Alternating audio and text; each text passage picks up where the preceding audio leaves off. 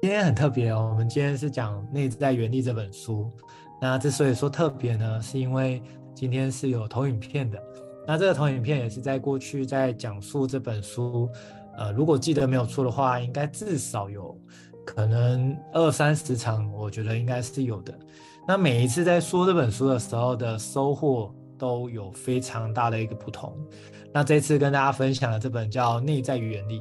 那这一本书呢，其实我非常的喜欢。那甚至也因为这本书，那也跟了这个作者叫做艾瑞克啊，有了结缘。那甚至我们在去年的年初，我们有一个线上访谈的一个机会。那在后续我们有很多的交流的过程，我们都希望能够推广阅读给更多人知道，然后让大家更有学习的这样的动力。甚至也因此啊，我举办了很多的，不管是呃女生读书会，或者是呃很多的，就是说书，甚至主题的工作坊，其实都是想要推广这样子的很棒的事情，让大家有很好的环境。那所以每次在讲这本书的时候，那个心情是非常的开心的。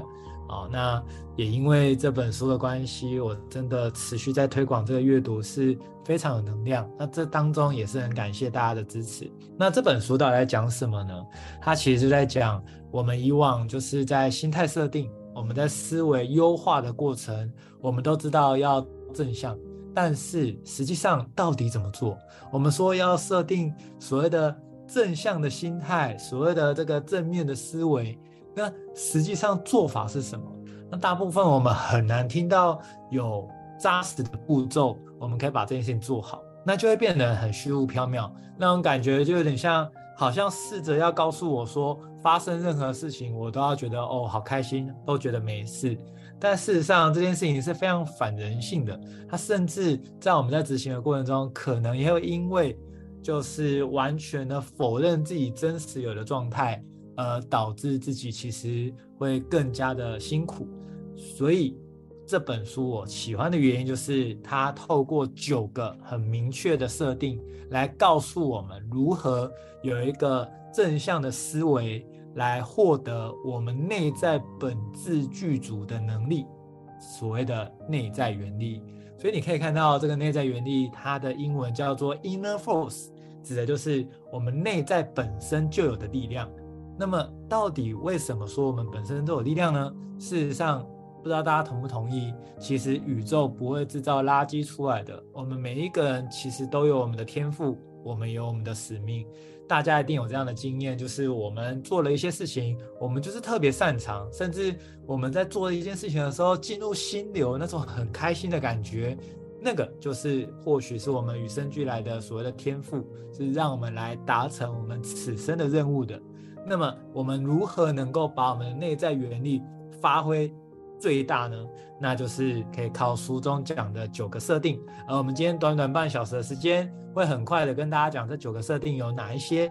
那大家就可以看看我们如何可以把自己的这个思维再重新调教，尤其在这一次的呃过年当中，可以让自己有一个很好的一个沉淀，甚至重新出发。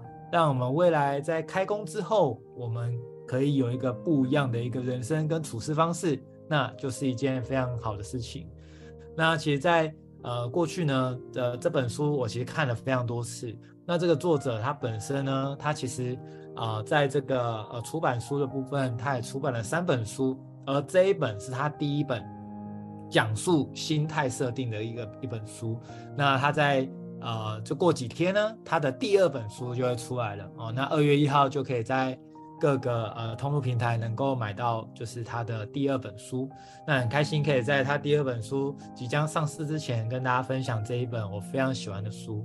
那这本很喜欢的原因是因为他在告诉我们的是，事实上我们每一个人本质具足，我们都可以发挥我们的天赋。只是我们可能过去不知道怎么发挥，所以我们今天就会由这个面向来跟大家分享，我们到底如何去驱动我们自己的内在原力，呃，去达成很多我们以为我们达不成的一个任务，甚至打造出自己很喜欢的一个生活方式。大家可以看到，其实我们在过年期间，大家有没有去拜拜？我知道应该有蛮多人有去拜拜，对吗？拜拜不外乎是不是希望我们可以有更好运？更幸运，对吗？当我们希望自己幸运的同时呢，其实我们可以来看，所有我们造就命运的，其实是来自于我们平常的习惯。而我们的习惯是怎么来的呢？就是看我们平常每一个小的行为，我们怎么做。而我们怎么做这些行为呢？都是来自于我们的选择，对吗？我们选择了出门，选择了在家，选择了阅读，选择了看电影，都是选择。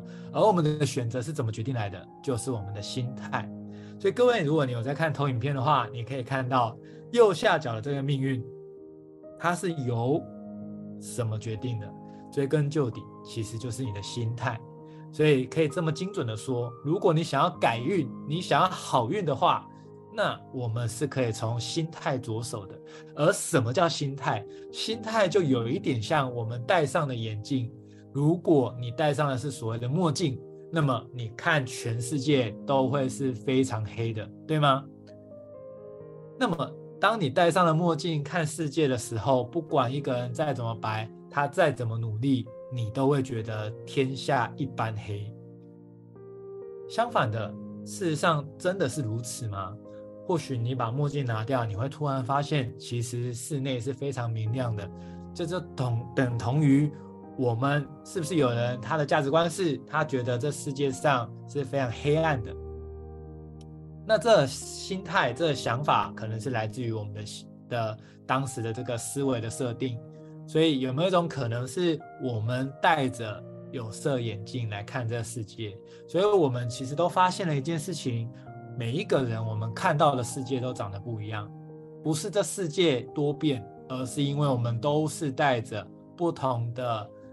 滤镜不同的镜片来看待这个世界，而我们看待的世界不同，就完完全全会决定我们不同的选择。不同的选择，我们的行为就会完全不一样。而我们的行为不一样，我们的习惯又不同，最终这个习惯造就我们的命运。所以想跟大家分享的是，如果在开工之后，你希望自己有好运的话，那非常鼓励大家。你可以先从心态着手。那么这本书它讲了九个心态设定，那到底我们可以怎么做？我们紧接着来看，第一个叫做一人公司。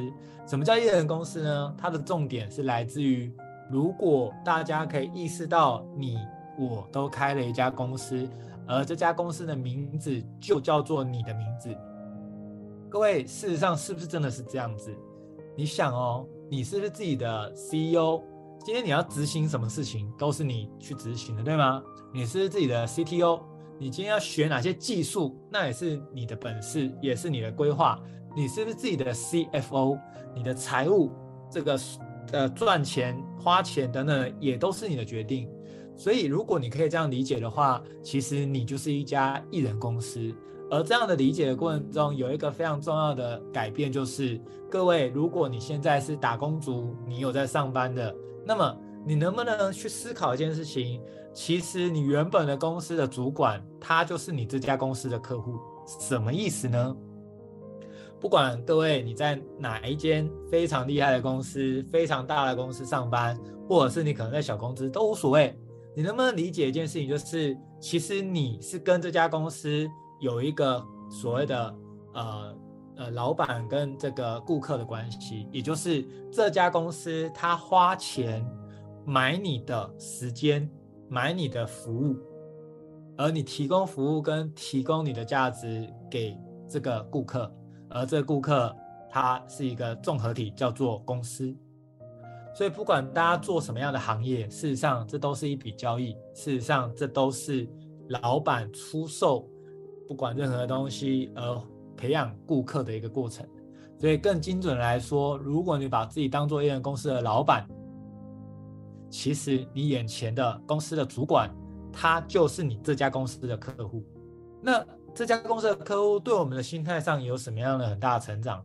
有的。首先，第一个，如果我们这样理解的话，其实我们就再也不会一直觉得自己很受害。所谓的很受害，就是我们觉得好像被这个主管这样子刁难啊，等等的。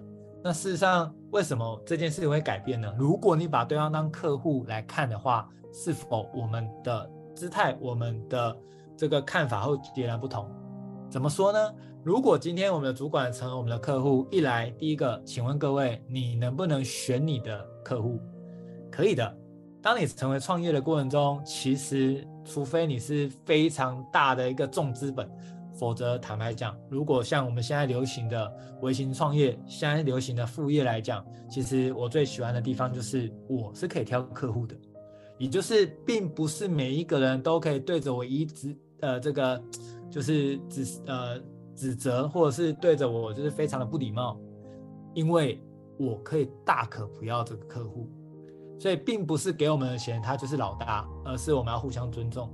那么，如果我是一家公司的老板，今天对方我们所谓的传统生的传统工作的主管，他对我们不是那么礼貌，我们是可以选择的，而我们不会觉得自己好像很卑微，因为我也是一家公司的老板，我只不过是跟你有一个这样子一个合作关系，甚至是我只是出售我的时间、出售我的专业，提供服务给你，但是我可以不要。第二个。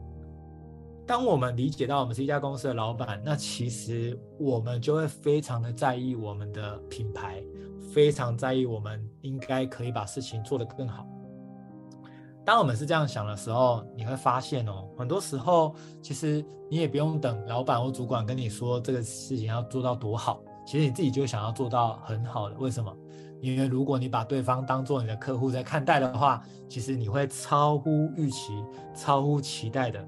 给予对方，因为你知道你做这个生意，你想要持续长久嘛，所以你希望这些客户为你带来更多的客户，你也希望这个客户可以让他永远能够成为回购的顾客，能够成为老顾客。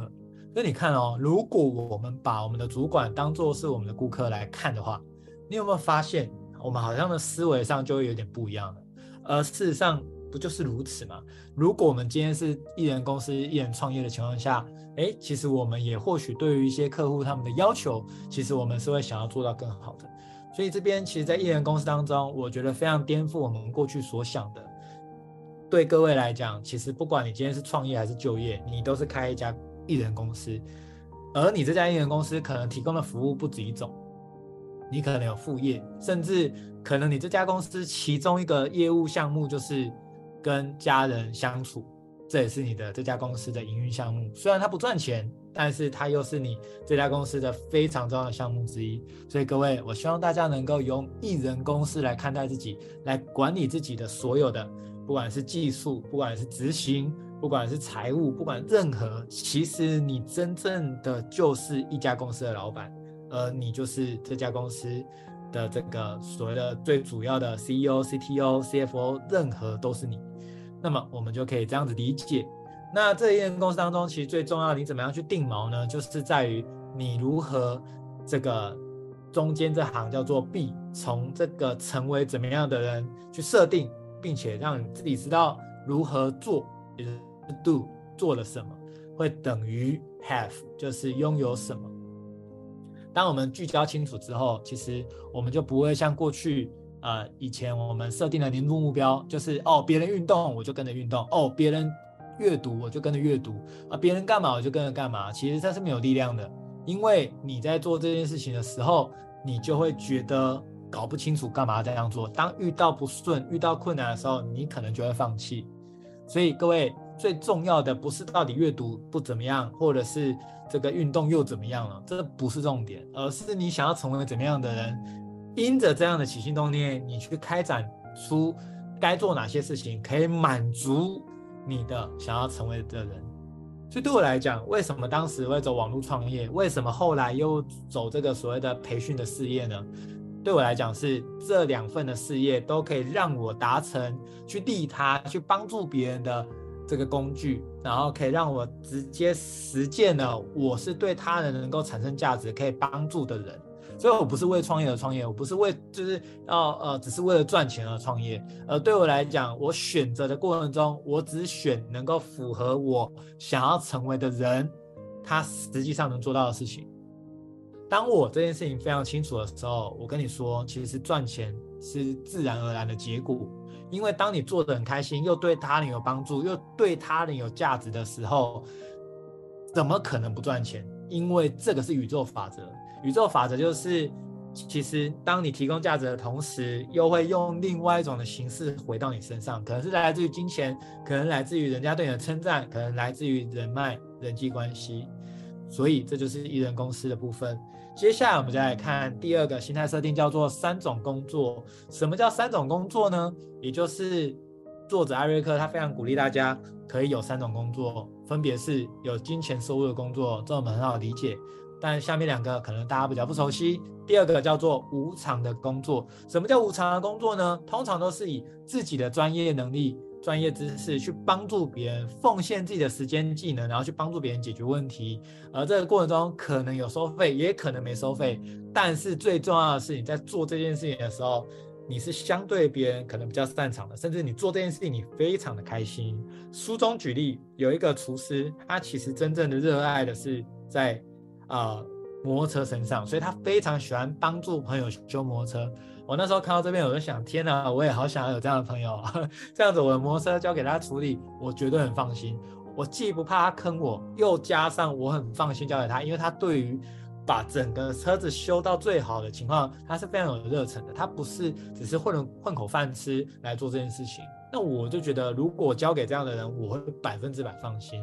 所以无偿的工作就指的是，可能对于你的这个所谓的专业知识，或是你本来对这件事情就很喜欢，其实你是可以尝试的做做看，哪怕可能初期不一定赚很多钱，但是你都可以先投入看看，甚至你也可以当做是测试市场，看看自己适不适合做这件事情。那我觉得很棒。第三种叫做自我实现的工作，也就是它可以让你去成为。你真正想要成为的人，那对我来讲，如果以我来说，有金钱收入的工作，我过去的背景是在园区呃新竹当工程师，那这就是一个有金钱收入的工作，但是我一点热情都没有，我真的就是为了他有这样的高收入跟高的分红，所以我踏进了科技业，但我实质上是完全没有热情的。对我来讲，无偿的工作、自我实现的工作，对我来说就是不管是说书、主题研讨会。或者是呃演讲，不管是企业演讲，或是到这个呃公家机关演讲，或是到基金会演讲，都是这些的过程中，的确我会收到就是呃价值不一样的所谓的车马费，但是对我来说，我就是拿我的专业，拿我的相对呃就是。呃，擅长的事情，甚至我很热情的事情投入，所以对我来讲，很多人会说，哇，泽维这样看起来你好辛苦哦，你这个假日也要演讲，假日也要就是呃说书啊等等的。但是其实大家没有理解到的是，其实我在做这件事情的同时，对我来讲就是一件非常有热情、非常开心的事。所以我常说，能够最高的境界就是你做了一份自己热爱的事情。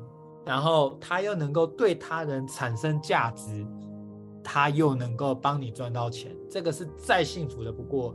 这样子的人，这样的一个状态，他压根不用舒压。为什么？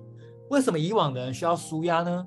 因为他做的工作不是他的热情啊。所以当他下班的时候，他就要赶快去排解掉他上了八小时的班，在那边演戏，在那边逼着自己硬要坐着，要待着，要好像很认真工作这样。但是他很痛苦，所以他下了班就要赶快赶快去舒压，用最快的速度。可是为什么我们一定要活成这个样子呢？我们一辈子加压又舒压，加压又舒压，我们要用到什么时候？真的要等到六十五岁才能够让自己彻底不要继续这样的循环吗？这是我不认同的。就对我来讲，我过去也有这样的一个经历，就是所谓的在工程师的这个工作，我就是这样的概念。我下班之后，我就只想要。就是能够做纾压，可是各位你知道吗？一件非常棒的事情，如果你能做到的话，你一定会过得非常的开心，非常的幸福。也就是如果你找到了一个事情，你非常有热情，你很喜欢，然后这件事又可以帮到别人，那他又可以赚到钱。天哪，各位，你在工作，人家看好像你在工作，你在工作的同时又是在舒压，又是你的兴趣，又能够帮助到别人，那这不是很棒吗？所以。这就是各位，如果你有机会可以找寻到这三个条件都同时满足的话，我恭喜你，这就是你人生的使命，这就是你的天赋。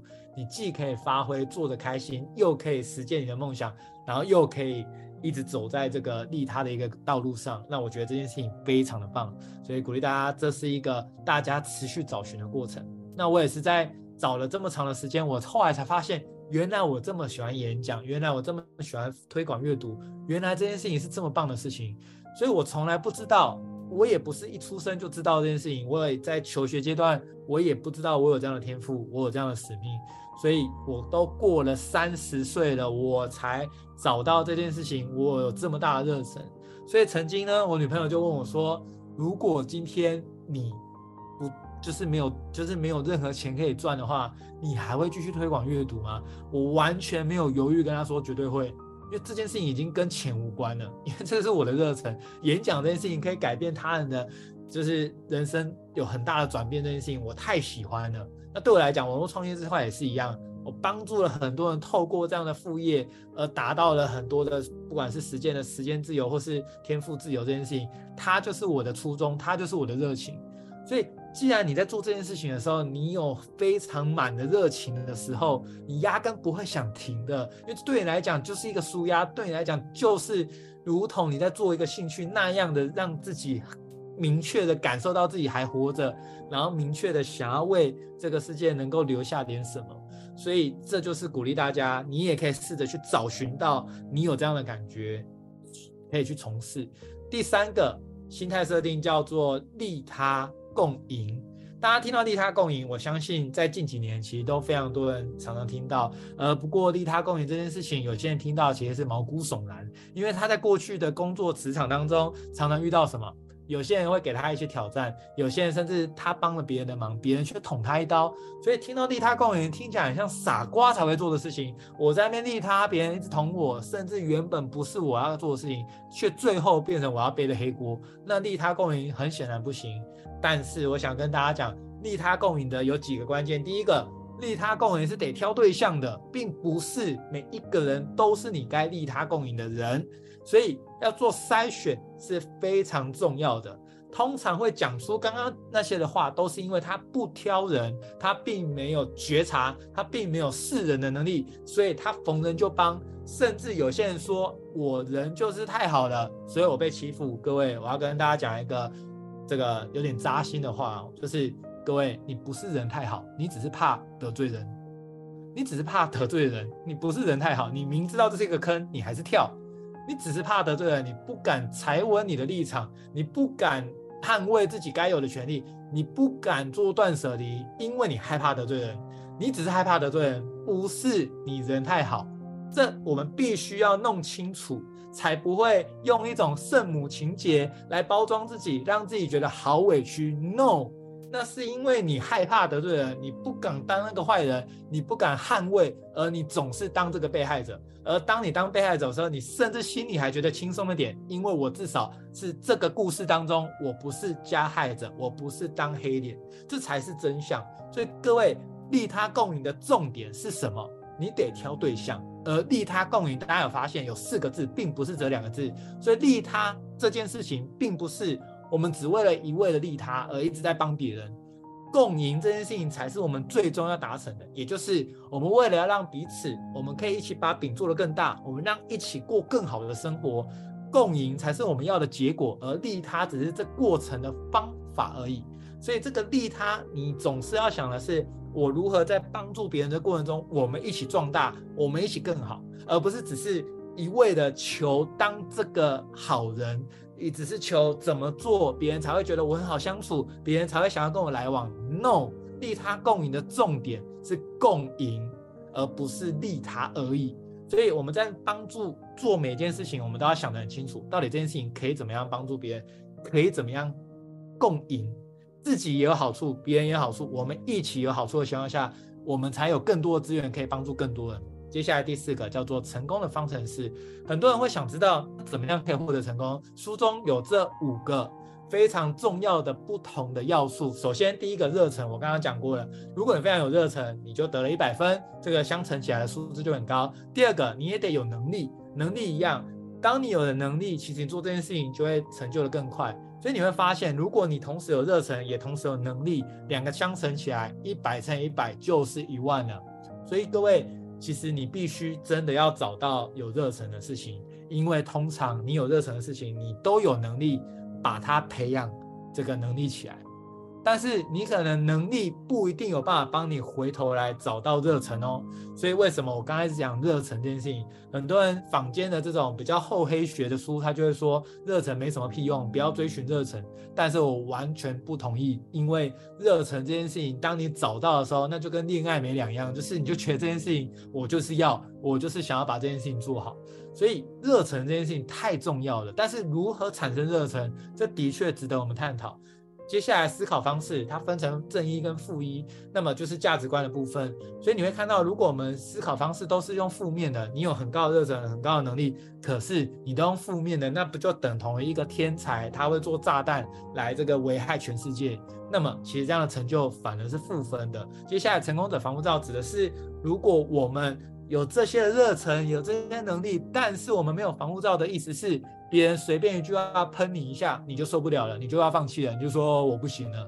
那么你的成就完全等于零，因为你再高的热情跟再高的能力，你完全受不了别人随便的一句话。你随便一句话你就丢了，你随便一句话说哦，我不玩了，你随便一句话我这不适合我，那么你不会有成就的，因为你总是会被别人牵着鼻子走。而通常你想要突破、想要成长的时候，而你又不懂得筛选身边该要有哪群朋友的时候，通常身边的朋友或是熟的同事，如果大部分没有什么太大的交情，他的格局也不够的情况下，他们都会呈现一种状态，就是他不希望你不好，但也不希望你太好。如果你太好，就显得我窝囊废；你太好，就显得我没能力；你太好，就显得我没勇气。因为我们都同一间学校毕业的，我们都是同一个职位的，而你却因为有了转变，因为有了学习，你完全过上一个不同的人生。那么，同样都是这间学校出来的，为什么差那么多？所以很多时候很扎心啊，就是。我们常说，身边的人到底谁是朋友？其实是那个真心的能够为你喝彩，真心的能够为你的成功开心的那个人。那这样的人真的不多。但是如果有，恭喜你，那个就是你的知音，那个就是你的闺蜜，那就是你的妈吉。因为这件事情不容易，所以大部分我们身边的人其实都是会拖累我们的。如果我们没有筛选的话，但是如果你有筛选的话，我们身边是一群都会互相扶持、互相祝福、互相期待彼此成功的，那么请你的人生保证成功。所以这就是成功者的防护罩，大家也要必须要这个所谓的累积起来的。最后一个叫人际杠杆，人际杠杆这边你可以看到是无限的，所以这个无限很重要的是，我们如果可以。运用这个人际，其实可以发挥更多的。大家都一定有听过这个六度分隔理论，全世界不同的人，就算你不认识他，你都可以透过六层关系都认识到，这是很惊人的事情啊！全球这么多亿人口，竟然六层这个六度空间理论，竟然就可以都认识到。所以我们就可以从这个成功方程式看到，其实那五个很重要的项目，你可以找找看你哪一边做得很好，你哪个部分需要调整。接下来我们看到，在下一个叫做站对地方，站对地方，它是透过人际杠杆这一块要继续延伸的，而这个延伸指的是，其实我们可以成为这人际关系提供价值的人，而你怎么提供价值呢？关键不是要你成为全能，你什么都会，那是不可能的，你只需要发挥你的天赋就 OK 了。但是你又怎么样能够站对地方，成为人际关系的网络呢？方法就是你只要成为他们的节点。成为节节节点的白话文就是，你不一定要很懂很会这个东西，但是你手边有认识一些的朋友，他有解决方案，而另外一群朋友他有这样子一个需求，你介绍他们认识，这个就是人际网络的节点。所以我常说，什么叫人脉？对我来讲，我的定位是，我如果帮到他，他才是我的人脉。所以，如果我没有帮到他的话，我压根不会觉得他是我的人脉，顶多就是我们互相认识，但是我不会把他定义成他是我的人脉，我们是可以一起做事的。所以，我就会一直在每一段关系当中想的是我如何帮助到对方更多。所以今天就有人问我这句话，就是那但是我不确定我的能力是否帮助到他，这是关键的。各位，你不用确定你的能力是否帮助得到他，你的心意，你真心的想要帮他。你可能不一定有这个能力可以帮到他，但是你总会有认识的人有机会可以帮到他。其实这样就够了。你只要成为人际关系网络的节点，你就可以把你的人脉圈的这件事情可以更好的去建立。但是只要谈到人脉，我一定都会再三的提醒大家，就是你必须要能够好好的筛选，并不是每一个饭局你都要去的，并不是每一段关系你都要去维持的，因为我们会发现，其实培养高质量的人际网络是非常重要的。而什么叫高质量，并不是指那些呃这个呃学历很高的啊，或是可能就是他在很大的公司的啊，不是的。高质量的重点，我只看一个叫特质。那每一个人特质的标准不同。但是鼓励大家，你如果没有一把尺，没有一个标准，在培养人脉的话，那么你只会培养一群这个酒肉朋友，那是没有意义的，那是会让你停止前进，甚至他们可能不希望你太坏，不希望你不好，但也不会希望你太好。那又何必呢？你又何必要紧紧抓着这样子的一个呃，其实是是是是很可惜的。接下来第六个叫无限思维。无限思维的概念就是在于，其实我们是可以帮助别人更多。很多时候我们就会觉得我们在竞争的一个环境之下，好像别人多赚了一百块，我就会少赚。事实上这是错误的。我非常喜欢这本书当中一句话，叫做“用自己的蜡烛点亮别人的蜡烛，可以照亮别人，自己的亮度也不会减少。”这是我的经验里是，当你想着怎么帮别人，你知道吗？其实很多时候收获最多的是自己。所以我鼓励大家，其实如果我们用这种无限思维，我们是可以一起合作起来的。我常说，其实我们常常会把这个呃所谓的竞争对手、所谓的敌人都搞错了。对我来讲哦，不管是我网络创业，或是我这个做培训这一块，我网络创业这块，我的竞争对手不是 Amazon，不是什么什么淘宝这些，不是。那我做培训这块，我的竞争对手不是什么樊登，不是什么，就是那些很有名的说书人，都不是，完全不是。你说不对啊？那些人就跟你做同行的啊，怎么会不是呢？我跟大家讲为什么不是，原因很简单，因为我认为我这两块的领域最大的竞争对手是什么？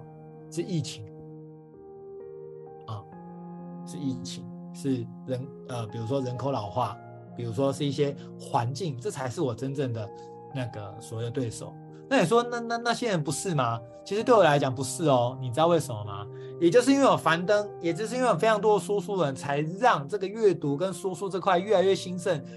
尤其疫情，坦白讲，它也反过来帮助了这个产业。为什么？因为因为疫情的关系，非常多人因此哦开始习惯听 Podcast。我以前连 Podcast 是什么都不知道，但是我现在去了 Podcast 频道，那为什么？它就是趋势所趋嘛，所以。大家可以明白，就是很多时候我们误以为竞争对手是跟我们做一样事情的，其实 no，很多时候是我们可能是一起打下这个市场的彼此的，可能不一定认识，但是是彼此的贵人。这也是为什么我们在不管是呃文学路上，可能这些作家或是这些有在做培训的人，我们会互相的能够互相合作、互相帮忙。原因就是我们太知道了，我们彼此根本不需要竞争，我们是可以合作一起做大的。因为就像上次。我跟艾瑞克这样的合作，我们线上访谈，我压根不觉得哦，我会占到他便宜，或他占到我便宜，不会。我们的合作是提供更大的价值给更多的人，我们一起把饼做大，我们一起把这件事情越做越好，那是不是我们大家一起受益？而受益不只是我们，而是听众也有受益。那这不就是一个有点像四家一起打麻将，而四家全赢，不会有人输钱。那么这样子的模式怎么可能会下庄？怎么可能会结束？只会越做越大。这就是我们在思考任何的产业、任何的创业，我们都要想尽办法把这个复利效应可以提起来，让四家全赢，不会有人想要下庄。接下来我们来看第七步，叫做没有坏事。如果我们可以理解任何的事情发生必有其目的，而必定有助于我。当我们能够理解成这个程度，发生什么事情你都很淡定，而且你会知道未来接下来会有更好的事情发生。我之前遇到一个状况，就是我在高速公路开的时候，前面有一台车，它开得特别慢，而它特别慢也没有在速限低太多，但是那个地方都没什么车，所以我那时候觉得说，天哪，这台车开那么慢，到底要要干嘛？我甚至心里有一点点不耐烦。要超车，可是旁边的车也刚好有车，就就超不过去。所以呢，没多久，你知道吗？发生了什么事情？没多久就看到前面有一个躲在就是旁边的那个警察偷拍那个超速照超速这样子。哇！我就瞬间很感谢前面我这台就是只有开一百的这个这个这这台车这样。那你看，原本我就觉得他干嘛挡在那边？他要开这么慢，干嘛不不开到那个内那个内车道？干嘛要开到？这个呃快车道呢？但是呢，没想到才过没几秒，我就感谢他了，因为如果没有他，我可能就是那个超速的。所以很多事情没有到最后，你根本不知道。所以如果你觉得说不对啊，怎么你这样讲，我觉得不客观，我就觉得这件事情是坏事，我就找不到这件事情有什么好的。当你如果找不到这件事情有什么好的，只代表一件事情，叫做这件事还没走到最后，他还没走到最后，你还不知道这件事情是怎么来帮你的。第八个叫做包容力。如果我们身边一定有那些的黑洞人，那黑洞人的最精准、最直接就是说，他们只是一直在跟你索取，他只是 taker，他只是一直在给你拿东西，他不不感恩你，然后也不会回报你，他就是拼命的跟你索取东西，甚至他拼命的倒垃圾话给你，到负面的能量给你，这种人就叫黑洞人。那这本书有讲，其实我们不要试着去改动、改变黑洞人，因为这些黑洞人你也改变不了，事实上。啊，你甚至可能，如果你能量不够的话，你甚至会把它往下拉。但是这本书提出了一个我非常暖心的一个一句话，就说，其实他们或许曾经也是所谓的恒星人，恒星人就是能够一直提供能量给大家的。但是他们可能曾经都有照亮过别人，而只是我们自己来晚了。不管他可能发生什么事情或是怎么样，他后来决定当了一个黑洞人，那么我们也不要怨他，也不要怪他，甚至。如果我们没有全知的能力，或许上辈子我欠他了什么，我不并不知道，而他这辈子已经用重业清偿的方式，也就是用最低的方式，呃，拿回他想拿的东西了，而我们并不会清楚，其实每一位黑洞人跟我们过去数世累劫所有的事情是怎么样，或许他已经在过往的轮回当中用尽能量帮助过我们了，我们就不要用现在的凭这个一瞬间的好坏来评断了。所以最大的重点是我们不需要急着去评断别人的好坏，评断事情的好坏，而我们只要能够让自己永远保持在能量高的地方，并且如果真的发现黑洞人，我们可以做一些筛选，那并且感恩。但是就我最常讲的说，此生就不要再相见了，因为没有必要一直在互相伤害。所以大概就是包容力，我们想要提供的最后一个叫做常保初心。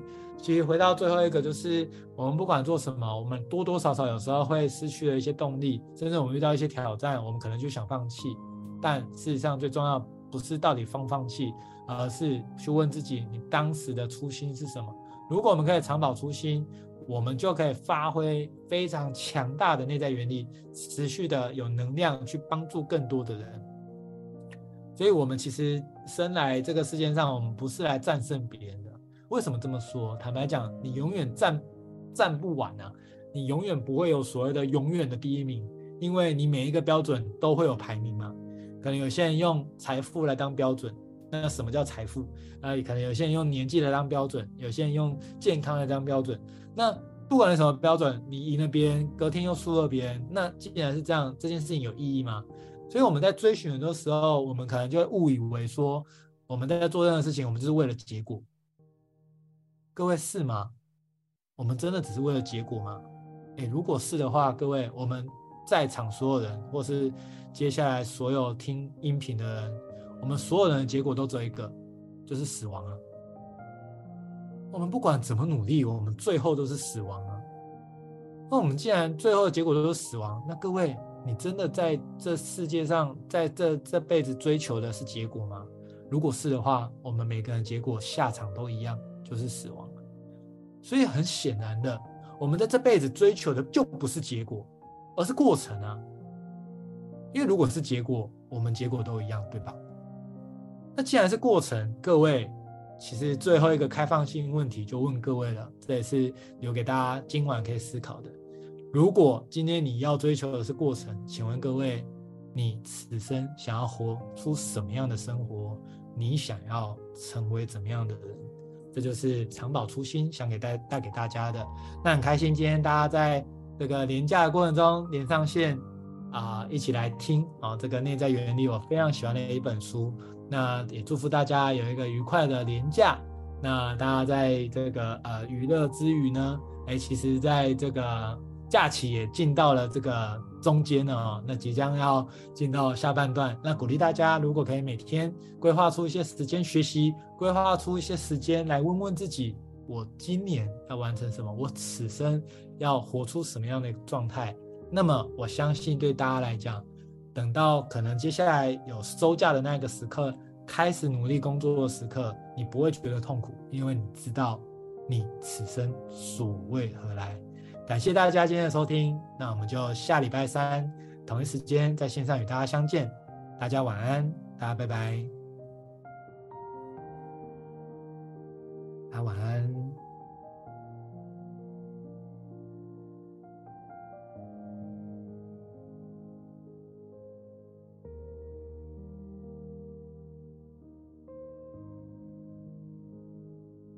哦，今天会有存档，会有直播，我会放到我的 YouTube 跟呃 Podcast。那呃这个 Live 呃我呃我留我留我的 IG 给你，然后我再我再传传给你。哦，到时候整理一下上传再传。不客气，新年快乐！好，大家晚安。